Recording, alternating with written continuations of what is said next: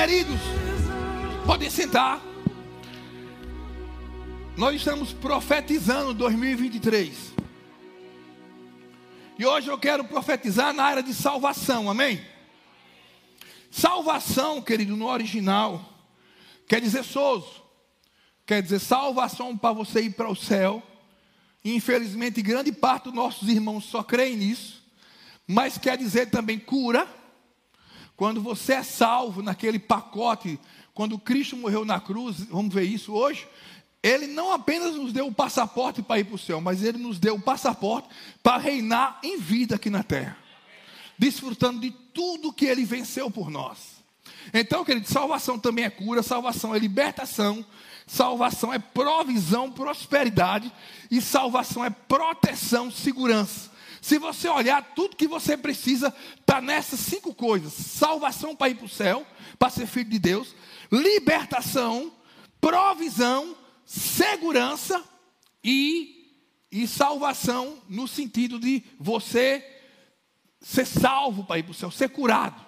Então, querido, é, lá em Hebreus 13, 8, diz que Jesus Cristo é o mesmo ontem, hoje e o será eternamente.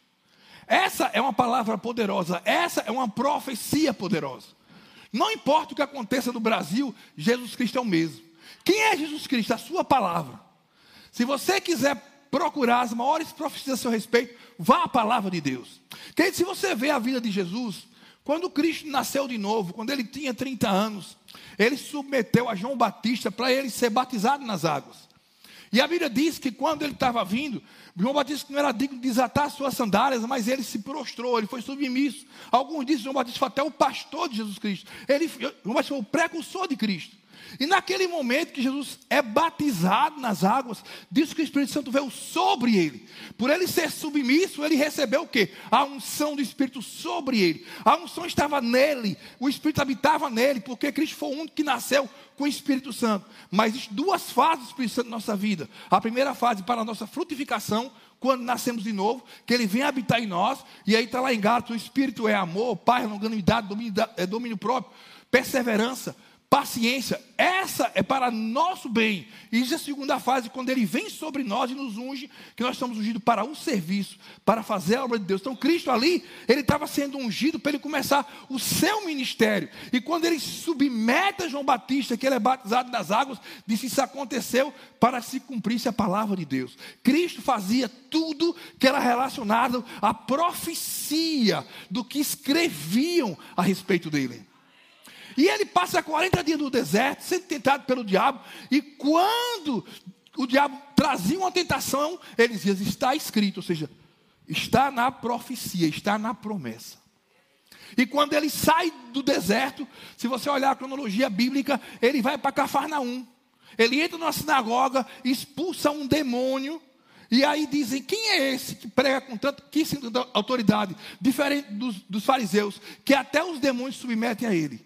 E ele vai para a casa de Pedro. Quando ele chega naquela cidade, querido, diz lá em, que a sogra de Pedro estava com febre. E lá em Mateus 8 diz assim: ao cair da tarde, trouxeram todos os demoniados. E ele com a palavra. Que palavra é essa? Que estava escrita a seu respeito não disse que ele com sua palavra, disse que ele com a palavra expulsou todos os demônios e curou todos os enfermos. Aí o capítulo seguinte diz que palavra era essa que dava essa garantia para ele. E isto aconteceu para que se cumprisse o que fora dito pelo profeta Isaías. Essa era a palavra. Essa era a profecia. Cristo se agarrava nas profecias. Isso aconteceu para que se cumprisse o que foi Ele tomou sobre si as nossas enfermidades e levou as nossas doenças. Vamos ver daqui a pouco que enfermidade é uma coisa, doença é outra coisa.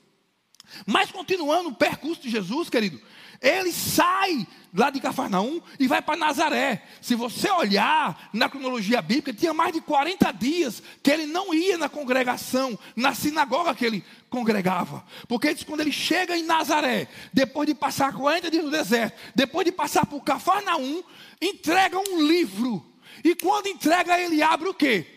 Algo ao seu respeito Isaías 61, o Espírito do Senhor está sobre mim. Ele buscava o que? As profecias, buscava o que? As promessas, buscava o que? A palavra. O Espírito do Senhor está sobre mim, porque ele me ungiu.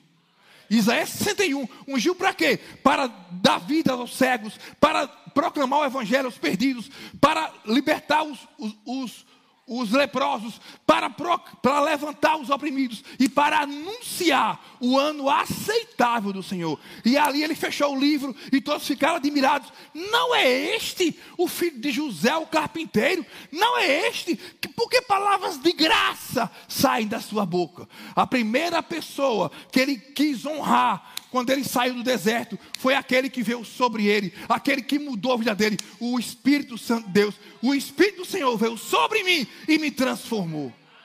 E ele disse: Hoje se cumpriu nas Escrituras essa palavra. Essa palavra escrita há 500 anos por Isaías se cumpriu hoje. O Espírito do Senhor está sobre mim.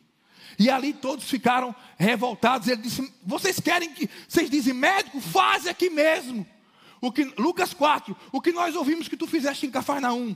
E ele disse: Um profeta não tem honra na tua casa. E ele fala: Havia muitos leprosos em Israel, mas Deus veio e curou o, o, o Namã, e diz: havia muitas pessoas com fome em Israel. E Deus levantou Elias para tirar a fome de uma viúva de Serepta. E ali, querido, eles ficaram tão revoltados, porque Cristo estava dizendo: olha, o que veio sobre mim, não posso ficar mais em quatro paredes, não tem como eu ficar só na sinagoga, eu preciso ir, eu preciso levar essa palavra para todos. O, a, a, palavra de Deus não é só para o judeu, a palavra de Deus é para todo mundo. Eu preciso ir para quem é de Serepta, para os sírios, eu preciso proclamar em, em, em todo mundo essa palavra poderosa, em Samaria. E ali eles ficaram revoltados.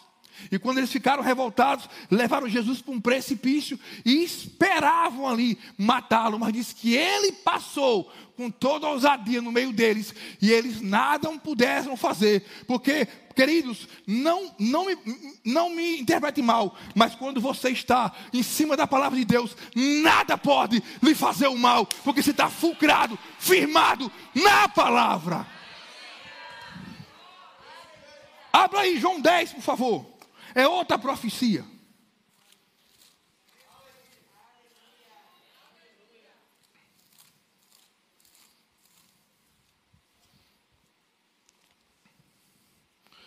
João 10, versículo 24. Rodearam os judeus e perguntaram: Até quando nos manterás em suspenso? Se tu és o Cristo, dize-o abertamente. Jesus respondeu: Eu já vos disse, mas não credes os milagres que eu faço em nome de quem? Do meu Pai. Jesus Cristo agiu na terra em nome do Pai. Até ele, ele adquiriu um nome que está acima de todo nome. Como tem lá em Filipenses, porque ele foi mesmo sendo Deus, não usurpou, ser, não usurpou ser igual a Deus, mas foi submisso até a morte e morte de cruz. Por isso Deus o exaltou e lhe deu um nome que está acima de todo nome. E diante desse nome, todos os seres, doenças e coisas têm que se dobrar no céu, na terra e debaixo da terra. E toda língua confessará que Jesus Cristo é o Senhor, para a glória de Deus Pai. Até então, Cristo não tinha conquistado esse nome. Até então, Cristo não tinha vencido o diabo. Mas ele ele operava os milagres em nome do Pai, em nome de Deus, em nome de quem? Da palavra. O Pai estava onde? Na palavra. Agora vamos continuar. Os milagres que eu faço em nome de meu Pai falam por mim, mas vós não credes, porque não sois das minhas ovelhas. As minhas ovelhas, quem é ovelha de Jesus aqui? Diga, essa palavra foi escrita para mim. Diga, Jesus Cristo a palavra é a mesma ontem, ela é a mesma hoje, 11 de dezembro de 2002, e ela será a mesma amanhã. Essa palavra é para você daqui a 50 anos, daqui a 100 anos. Ele diz: Mas vós não crees porque não sois minhas ovelhas. As minhas ovelhas ouvem a minha voz, eu as conheço e elas me seguem. Eu lhes dou a vida eterna e elas jamais perecerão. Diga eu jamais perecerei. E elas jamais perecerão. Ninguém poderá arrancá-las da minha mão. Diga para seu irmão, irmão, eu, que, eu tenho algo a lhe dizer. Eu tenho uma mensagem a lhe dizer. Ninguém poderá lhe arrancar da mão de Jesus. Aleluia! Aleluia! Isso é uma profecia, isso é uma promessa, essa promessa é eterna. Ninguém pode lhe arrancar da mão de Jesus este ano, nem 2023, nem 2024, nem 2025, nem 2050, nem 2100. Essa palavra é viva e eficaz. Jesus Cristo é o mesmo ontem, Ele é a palavra, é o mesmo hoje e será eternamente. Ninguém poderá arrancá-las da minha mão. Eu e o Pai somos um. Aleluia! Queridos, a Constituição brasileira, ela tem 125 emendas. Então agora propondo mais duas. Vocês estão vendo aí, emenda da transição. Para cobrir dinheiro do, novo governo que não sei se vai assumir. Espero que não. Essa é a minha opinião, respeito a sua. Mas tudo bem. Tem agora uma PEC dos atos antidemocráticos. Um senador se levanta e traz uma, uma letra para mudar a Constituição. Quando eu comecei a estudar direito, querido, eu estudei, comecei a estudar baseado no Código Civil de 1940. Sabe o que esse Código Civil dizia? Que se eu disser aqui para você é uma piada. Quando o homem casava com a mulher, o homem não falava mulher, não. Até naquela época as mulheres não tinham direitos iguais aos homens. Quando o homem casava com a mulher, ele tinha dez dias para provar se ela era virgem ou não. Se ela não fosse virgem, com dez dias ele anulava o casamento. Hoje em dia isso é letra morta. Aí o Código Civil teve que mudar. Isso teve que sair do Código Civil de 2010. Por quê? Porque não se aplica mais. Mas eu quero te dizer, querido, pode mudar os tempos, pode mudar a estação, mas a Constituição de Deus não muda. Essa palavra não muda. Ninguém tem ousadia ou ouse colocar uma emenda ou um tio nessa palavra. Passará o céu e a terra, mas a minha palavra não passará. Jesus Cristo, que é a palavra, Ele é o mesmo ontem, Ele é o mesmo hoje, e Ele o será eternamente. Essa é a maior profecia que você tem. Querido, o irmão Kenneth Reagan, me dá aí, por favor. O irmão Kenneth Reagan, ele, no nome de Jesus, ele citando E.W. Keno, ele disse que no nome de Jesus há a plenitude da divindade, a riqueza da eternidade e o amor do coração do Deus Pai. Diga no nome de Jesus, há a plenitude da divindade, diga a riqueza da eternidade e o amor do coração do Deus Pai. Esse nome tem tudo isso. Todo o poder de Deus está nesse nome. Toda a plenitude está nesse nome. Querido, eu quero te dizer que o, o irmão Reiga disse que o maior poder manifesto de Deus foi o poder quando Deus ressuscitou Jesus entre os mortos. Reiga fala isso.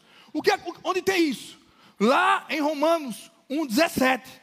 Diz: Não cesse de dar graças a Deus por vós nas minhas orações, para que o Pai do nosso Jesus Cristo, Rei da Glória, conceda no teu, no, teu, no teu entendimento espírito de sabedoria e revelação. Primeira coisa que Paulo orou para a igreja foi para a igreja ter espírito de sabedoria e revelação de quê? Para que abra os olhos do seu entendimento, para que você possa compreender. A primeira coisa que Paulo diz: a sua vocação, porque você foi chamado. Eu passei cerca de 14, 15 anos pastoreando, mas não foi o meu chamado. Eu tive que compreender, tive que aprender qual é o meu chamado. Querido, no último ano do meu chamado, eu não, não, não conseguia aconselhar uma pessoa por cinco minutos.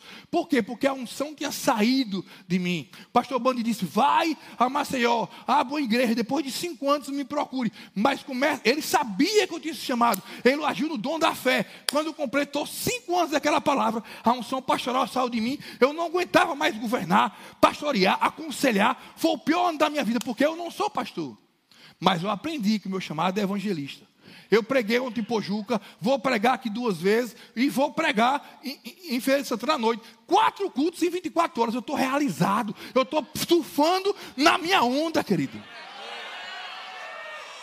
Então Paulo disse Paulo disse que ele orou para que fosse aberto para que eles pudessem compreender a sua vocação. E Paulo disse: a grandeza da sua herança nos santos. Você é herdeiro e co-herdeiro com Cristo. Está lá em Romanos. Sabe por que co-herdar? Herdar a mesma porção. O que Cristo herdou de Deus, você herdou também. Meu Deus, minha Bíblia fala que tinha uma multidão de 5 mil homens, fora mulheres e crianças, e ele disse: alimenta a multidão. Senhor, ele já deu a palavra com o quê? O que, é que você tem aí? Cinco pães e dois peixes, traga. Senhor, eu te rendo graças. Querido, se a quantidade de pão e peixe fosse, fosse aparecer naquela cesta, Cristo afundava do peso. Mas ele disse: junte de 100 em 100 e distribua. Fizeram as filas. Quando Pedro, numa, numa das filas, cada discípulo ficou numa fila, foram 12 filas. Quando Pedro colocava um pão para essa pessoa na fila e colocava o peixe, surgiu um pão e peixe aqui. O pão, surgiu um pão e peixe aqui, surgiu um pão e, e alimentou 5 mil homens, fora mulheres e crianças. Essa é a sua herança nos santos. Você é cordeiro com ele. O que você tem que fazer? Está faltando alguma coisa? Não se desespere. Senhor, eu te rendo graças. Obrigado porque eu já tenho. Há uma garantia. Aleluia. E qual a suprema grandeza? Suprema grandeza do seu poder para conosco que cremos. Paulo orou para que a gente compreendesse. Sabe que, o que é isso? Suprema grandeza do seu poder para conosco que cremos? É um poder em depósito chamado dínamos. Nós temos um poder em depósito, é como se fosse uma dinamite. Pode ser que a gente, a gente não tem, eu não tenho ainda o conhecimento da dimensão desse poder. Mas esse poder pode transformar tudo de acordo com a palavra, querido. A, a grandeza desse poder é para conosco que cremos, segundo a operação. O que é esse poder? É dinâmico. Esse poder ele está pronto para entrar em movimentação. Segundo a operação da força. Terceira característica: quando esse poder entra em operação, ele governa, ele domina, ele exerce influência sobre aquela situação. Segundo a operação da força do seu poder. Quarta característica: um poder delegado por Deus para cumprir uma missão. Querido, se você lê o livro do pastor Alessandro, acho que é da cruz ao trono, tem uma parte que ele fala sobre curas e milagres. Isso aconteceu ano passado. Não, foi o ano passado, em dezembro. Eu fui lá ministrar, ministrei aqui, tinha saído daqui três e pouco da tarde, tinha almoçado com o pastor, é, pastor Raimundo e irmã Vânia, e cheguei em Pojuca, era 4h40 mais ou menos. Aí ele disse, olha pastor, temos que sair daqui mais cedo, porque temos que orar pela uma, uma, uma mulher. Tudo bem, tomei banho, fiquei orando em línguas, chegamos na casa da senhora. Essa senhora tinha, se tivesse muito, era 30 quilos. Foi uma das pessoas que eu vi em estado pior, vegetando numa cama. Queridos, é, o médico tinha dado 90 dias de vida para ela, já, tinha, já tinham se passado 50. Pelo médico, ela só tinha 40 dias de vida câncer, metástase. E na hora eu falei com ela do poder de Deus. Ela é evangélica, só não sabia que era da vontade de Deus curá-la. Mas o sorriso daquela mulher, que me impactava. Eu digo, como é que uma pessoa com 40 dias de vida tem um sorriso tão lindo? E eu comecei a falar com ela. Eu digo, olha, há dentro de você um poder. Vou falar no segundo culto sobre esse poder. Há dentro de você um poder para mudar toda essa situação conforme está lá em Romanos 8, se o mesmo Espírito que é sobre os mortos habita em vós, esse mesmo Espírito vivificará também o seu corpo mortal. Eu disse, se a senhora crê, eu disse, olha, se os médicos lhe, lhe derem quimioterapia, lhe derem radioterapia, seja o que for, a senhora pode até ter um paliativo, mas a radioterapia e a quimioterapia não pode refabricar o que o câncer comeu. Se há uma metástase, o câncer já comeu vários órgãos. Mas há um fabricante que habita em você, que ele tem o poder de arrancar o câncer e reconstruir tudo que o câncer comeu. Preguei para essa mulher por 10 minutos, uma das pregações mais rápidas da minha vida, porque o culto já ia começar.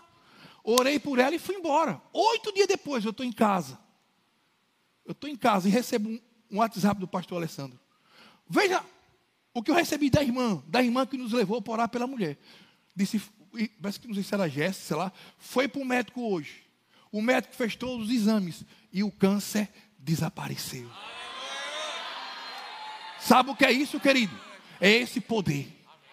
É esse poder de Efésios 1,17. O poder que se manifestou em Cristo, ressuscitando dos mortos, o fazendo assentar à direita de Deus, acima de todo principado, de todo câncer, de toda autoridade, de todo poder, de todo domínio, e sujeitou todas as coisas debaixo dos nossos pés. Fique em pé, fique em pé, diga debaixo dos meus pés. Debaixo dos meus pés e o construiu como cabeça para a igreja, que é o seu corpo, a plenitude daquele que vive tudo em todos. Podem sentar, queridos. Toda circunstância está debaixo dos teus pés. Essa é a plenitude. Em Jesus, a plenitude da divindade. Todo o poder de Deus está nesse nome.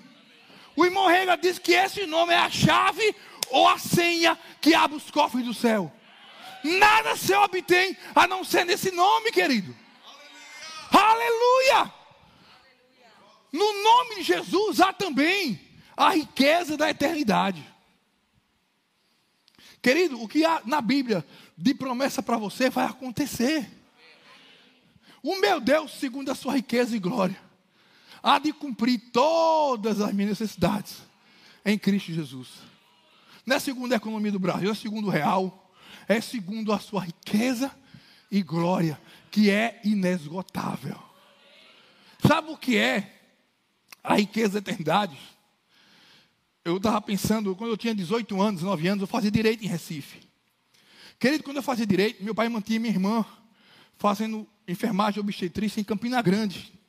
E eu morava com meu tio, onde eu dormia na casa dele e almoçava. Meu tio praticamente mantinha a minha faculdade. Meu pai mandava dinheiro só para pagar onde, suprir uma coisa ou outra.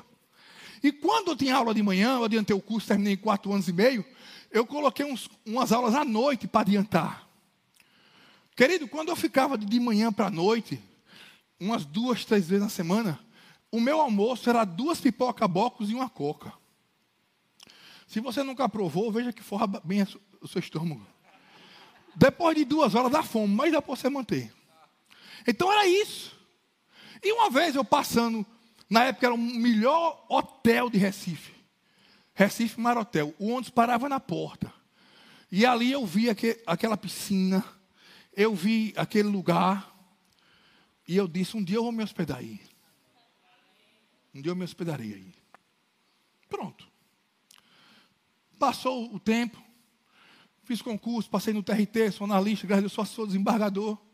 E esse meu tio, que morava com ele, teve um infarto, estava no hospital. E eu fui para a internet procurar hotel em Recife. Querido, eu tinha até condições, e tenho, graças a Deus, de pagar um hotel melhor do que aquele, porque aquele na época era o melhor. Mas depois de 25 anos não era mais o melhor. Mas quando eu procurei, tinha vaga nele. Eu fui lá, comprei um pacote. Na época minha filha Letícia nem era viva, ela tem 11 anos. Para mim, rege meus dois filhos. E fui para o Maceió Marotel, para o Recife Marotel. Quando eu chego lá, a mulher disse: não tem vaga. Eu digo: como é que não tem vaga se eu comprei há 15 dias? Ela disse: sinto muito, senhor, tem uma excursão aqui, está não sei o quê, concurso. Eu disse: a senhora tem que providenciar alguma coisa, porque eu, eu preciso me hospedar, eu já paguei. Aí vai para lá, se movimenta para lá, para cá, para cá, para lá. Aí ela disse: olha, é, nós não temos nenhuma vaga, mas o senhor vai ficar na suíte presidencial.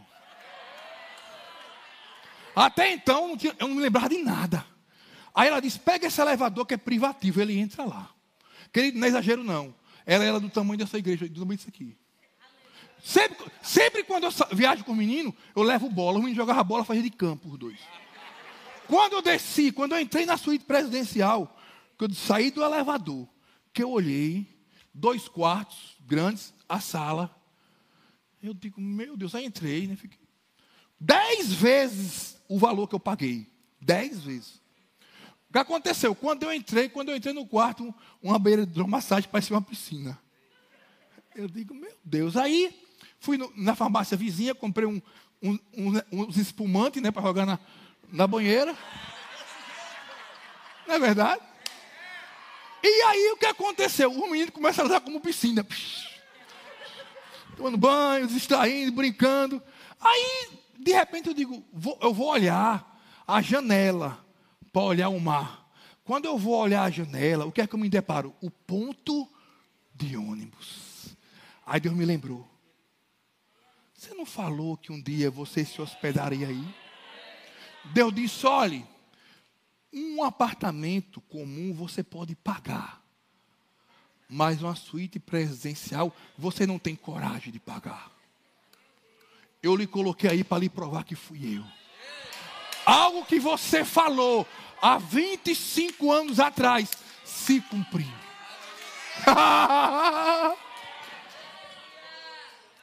no nome de Jesus, a riqueza da eternidade. A sua riqueza é eterna. A sua riqueza é eterna. Você não está rico, porque eu sou baiano e estou morando em Maceió, mas nunca vou deixar de ser baiano. Você é rico. O estar é circunstancial, o ser é para sempre.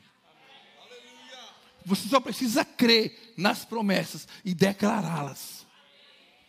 Eu, eu, contei ao pastor Samuel no, no, gabinete o que Deus está fazendo na minha vida nessa área, com relação ao que eu estou pagando, que nos olhos humanos não tem como pagar.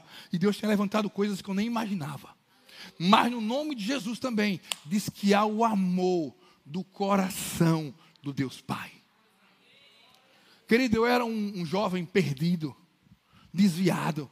O diabo queria me acabar eu usava, eu fabricava loló, não vou nem lhe contar como é. Para você não aprender.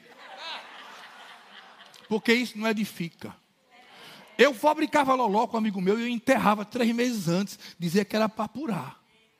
E quando eu saía no carnaval, era com duas loló aqui, ó, duas loló. Duas loló, era assim. Mas acontece, querido, que o, o amor do coração do Deus Pai está nesse nome. Meu pai sempre orando por mim.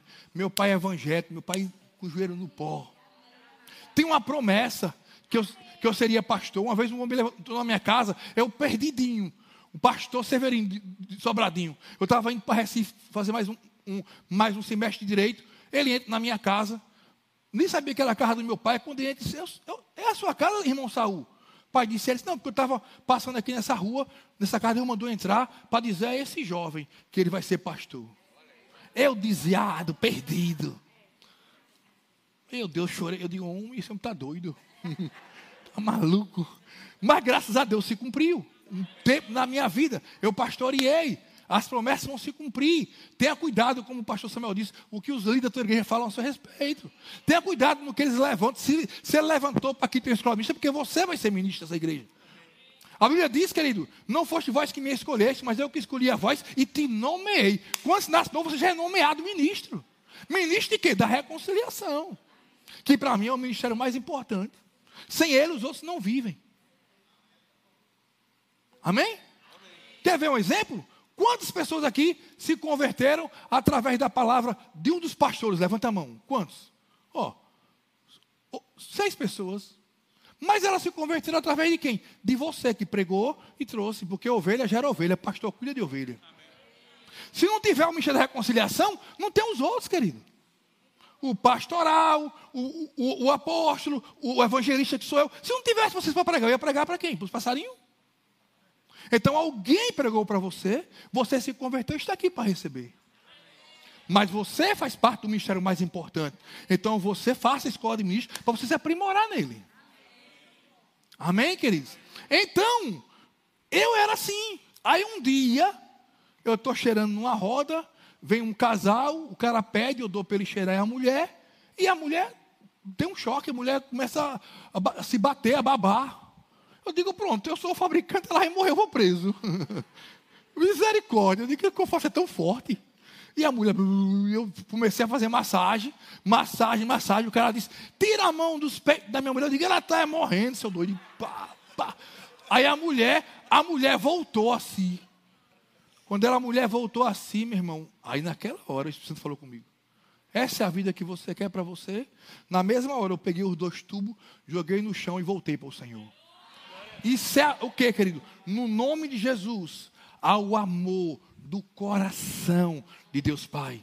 Se só você existisse no mundo, Ele mandaria Jesus por você. Porque Deus amou o mundo de tal maneira que Ele deu o seu único filho, para aquele que nele crê não morra, mas tenha a vida eterna. Queridos, você não sabe, eu estou encerrando, você não sabe as circunstâncias que se levantaram para eu não estar aqui e nem em Pojuca. Vocês não sabem essa semana dentro da minha família. Seria muito confortável. Eu pensei isso mais de dez vezes. Eu ligar para o pastor Alessandro, ligar para o pastor Samuel, ligar para o pastor Marco, dizer o que estava acontecendo e dizer, pastor, eu não posso ir. Mas eu digo, não. Nesse nome há a plenitude da divindade. E fiquei de quarta-feira até sexta à tarde, orando em línguas, crendo, e na sexta à tarde tudo foi resolvido. Eu não vou lhe contar o que aconteceu porque não lhe edifica. É fake news. É notícia falsa. O que importa é a verdadeira. Foi resolvido. Eu estou aqui. Tudo que o diabo lança é propaganda enganosa. A propaganda verdadeira está na profecia, está nas promessas. Se você crê e não arregar. Porque as coisas foram apertando para ver se eu arregava. Eu digo, não arrego, diabo. Eu vou pregar, eu vou viajar. Querido, quando, quando Alex veio comigo, e não era para Alex vir, era para vir Cris. E uma circunstância, eu falei com o Cris, pedi para ele vir, eu tive uma direção dele vir. Vou contar por quê, vou encerrar com isso. Quando eu estou vindo com ele no carro, eu enchi o, o tanque Maceió, e eu rodei 300 quilômetros no carro, a gente rodou. Saiu de Maceió, oito e pouco. Quando foi meio-dia e três, está ali o negócio do cartão. A gente parou num posto, numa cidade onde tem aquela fábrica da Maratá, uma cidade de Sergipe, para abastecer o carro. Estava um quarto. Quando enchemos o tanque, que, que, acabou um quarto da gasolina, o carro começou a enguiar. Pá, pá, e ele disse: Isso é gasolina falsificada. Isso é gasolina falsa. Se eu tivesse com carro, eu e Cris, eu ia parar. Eu digo, eu não sei o que é isso. E ele, fique tranquilo, pastor. E ele foi acelerando, ia em 100, não passava de 100, falhava. Teve uns buracos que ele parou. Quando ele parou no buraco, o carro não queria pegar. A gente começou a orar. Comecei a declarar esse nome. Comecei a falar aos anjos, são espíritos ministradores. Anjos, vem agora limpar essa gasolina, fazer o que for possível. Ele ligou o carro. Quando a gente rodou 100 quilômetros, que paramos num posto, eu quero ir no banheiro. Não é bom colocar mais gasolina, não? Já foi um quarto da gasolina. Ele disse, deixa eu ver aqui, pastor. E ele, como é especialista, ele tem empresa de conversão de carro a gasolina para gás. Ele tirou a mangueira lá por baixo. Quando ele, quando ele olhou a gasolina que botaram, olha. Olha. No poder da palavra, o carro andou com água 100 quilômetros. Aí ele disse: Vamos testar se nesse posto a gasolina é boa. Aí ele bota aqui a gasolina. Olha a gasolina verdadeira. E olha a falsa. O diabo não queria. Tentou até as circunstâncias que eu não tivesse aqui, mas ele perdeu. Porque ele sempre perde. Querido, vou dizer melhor. Ele não sempre perde, ele já é derrotado. uh! Cão dos infernos. Ele já é derrotado. Nós somos mais do que vencedores. Ele ficou impressionado. Ele disse, ele é técnico, não sei como é que um carro roda 100 km com água. Eu digo, eu vou agora botar só água. Mas não, eu sou rico. Eu boto gás na aditivada. Quando ligamos, chegamos, botamos a gás nova, o carro já rodou praticamente 100%. Viemos de Pojuca agora, o carro perfeito, perfeito, perfeito. Porque o diabo não tem poder sobre o que é meu. Porque o que é o meu não veio dele. O que é meu veio do Senhor. É santo e é consagrado. Aleluia. O irmão colocou aqueles dois versículos que eu pedi. Deu para colocar? Coloca aqui, por favor. Vou encerrar com isso. E vou orar por vocês. Cada hora tem culto. Daqui a pouco. Olhe, bote primeiro, dá para colocar Mateus 8, 17 e 18? Olhe, ao cair da tarde, trouxeram muitos demoniados E ele, com a sua palavra, expulsou deles o espírito e curou todos os enfermos. Isso aconteceu para que se cumprisse o que fora dito pelo profeta Isaías. Isaías 53. Ele tomou sobre si as nossas enfermidades e levou as nossas doenças. Então, enfermidade é uma coisa, doença é outra coisa. Eu vou trazer aqui só no original o que quer dizer a palavra tomou. É rapidinho, no original. Isaías 53. Isso é uma profecia. Isso é uma promessa. Isso está se cumprindo hoje, todos os dias na sua vida. Isso não acabou. A palavra de Deus é uma só. Jesus é o mesmo ontem, hoje e será eternamente. A palavra tomou no hebraico quer dizer nasa. Ele levou, levantar, carregar para longe, levar ou remover para um local distante. Ele, to... bota aí, irmão. Ele tomou sobre si as nossas enfermidades. Aí diz: tomou, sugere substituição. Sofrer por alguém e não compaixão. Sofrer com alguém. Ele lhe substituiu. Ele não quer que você sofra nada. Ele já sofreu. Sofrer por alguém, não sofrer com alguém. Queridos, a palavra levar, a palavra levar, ela quer dizer no hebraico sabal, carregar algo como penalidade. Quero que você veja aqui esse versículo, olhe. Ele tomou sobre si, tomou sobre si, estava nele. Ele tomou sobre si as enfermidades e levou, cabal, le, é, recebeu como uma penalidade e levou nossas doenças. Enfermidade é uma coisa, doença é outra coisa. Vá agora para 1 Pedro 2,24, por favor. Essa Bíblia é católica, 1 Pedro 24 agora. Veja como ela é fácil de entender. 1 Pedro 2,24. 1, 2, 3 e já. 1 Pedro 2,24. Cadê meu tempo? Tenho 25 segundos. 1 Pedro 2,24. Olha, o culpado é o irmão. Sobre o madeiro, sobre o madeiro, levou os nossos pecados. Querido, quando você peca, qual é a primeira coisa que acontece? Acontece na tua alma, no teu espírito. Ou seja, você você, você começa a ter uma tristeza espiritual porque você pecou. O seu pecado não provoca de imediato nada no seu corpo provoca no seu, na sua alma, no seu pensamento. Eita, eu pequei. Meu Deus, por que eu pequei? Meu Deus. Aí você vai e pede perdão a Deus e volta tudo normal. Mas você veja, olha o que diz aí, ó. Sobre o madeiro levou os nossos pecados em seu próprio corpo. Como?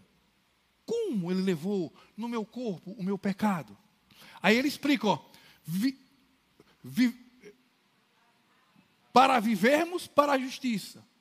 ah, em seu próprio corpo, a fim de que nós, mortos para os nossos pecados, vivêssemos para justiça. Vivêssemos é o que?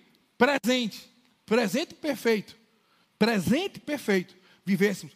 Para que? Mortos para os nossos pecados, vivêssemos para a justiça. Através dos ferimentos deles é que foram o quê? Curados é presente? Curados é passado. Através do para vivermos na justiça, através do perdão dos nossos pecados no presente, nós vivêssemos curados com relação ao passado, ao que já foi feito no passado. Agora eu quero que você volte lá. Veja, ele relaciona o pecado à doença. Ele relaciona o pecado à doença. Sobre o madeiro levou os nossos pecados em seu próprio corpo. Você não vai ver se o homem adulterar o adultério no corpo dele. Você não vai ver se uma pessoa mentir, a mentira no corpo dele. Amém? Mas veja, mas, mas tem uma consequência. É, a fim de que nós, mortos para os nossos pecados, mortos para os pecados, primeiro é o pecado, vivêssemos para a justiça. Através dos ferimentos dele, já está a doença no corpo de Cristo, por causa dos nossos pecados, através do ferimento dele, foram sarados. Volta aí para Mateus 8, 17 por favor.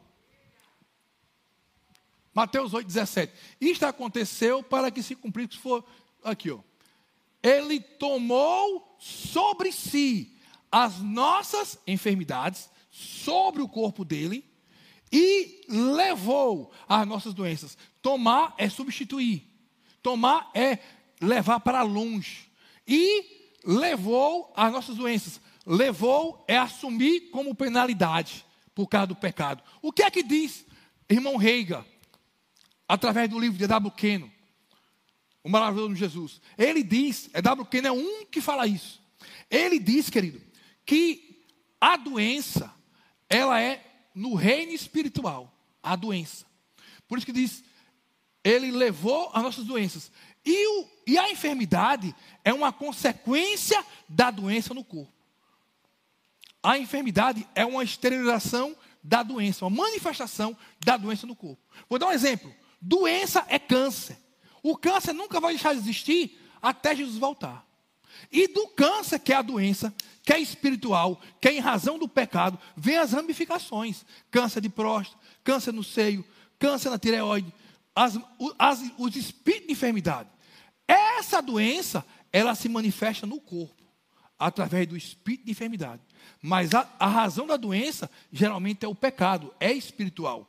Quando eu, eu orei por aquela jovem, que ela foi curada, um milagre aconteceu, Deus reconstruiu tudo. Ali, o que foi que saiu? O espírito de enfermidade do corpo dela. Jesus levou também.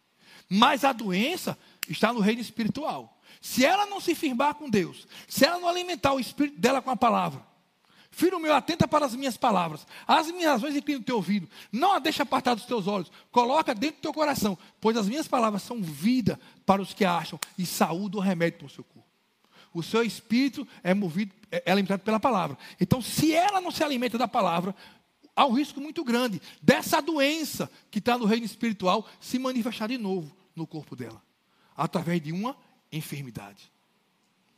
A doença é espiritual, a enfermidade é a manifestação dessa doença no corpo. Vocês entenderam? Por isso que ele diz: ele tomou sobre si as nossas enfermidades, sobre si. A enfermidade veio sobre o corpo de Jesus e levou as nossas doenças. Mas o nome de Jesus tem poder sobre a doença e sobre a enfermidade. Amém, querido? A palavra de Deus tem poder. Vamos ficar em pé.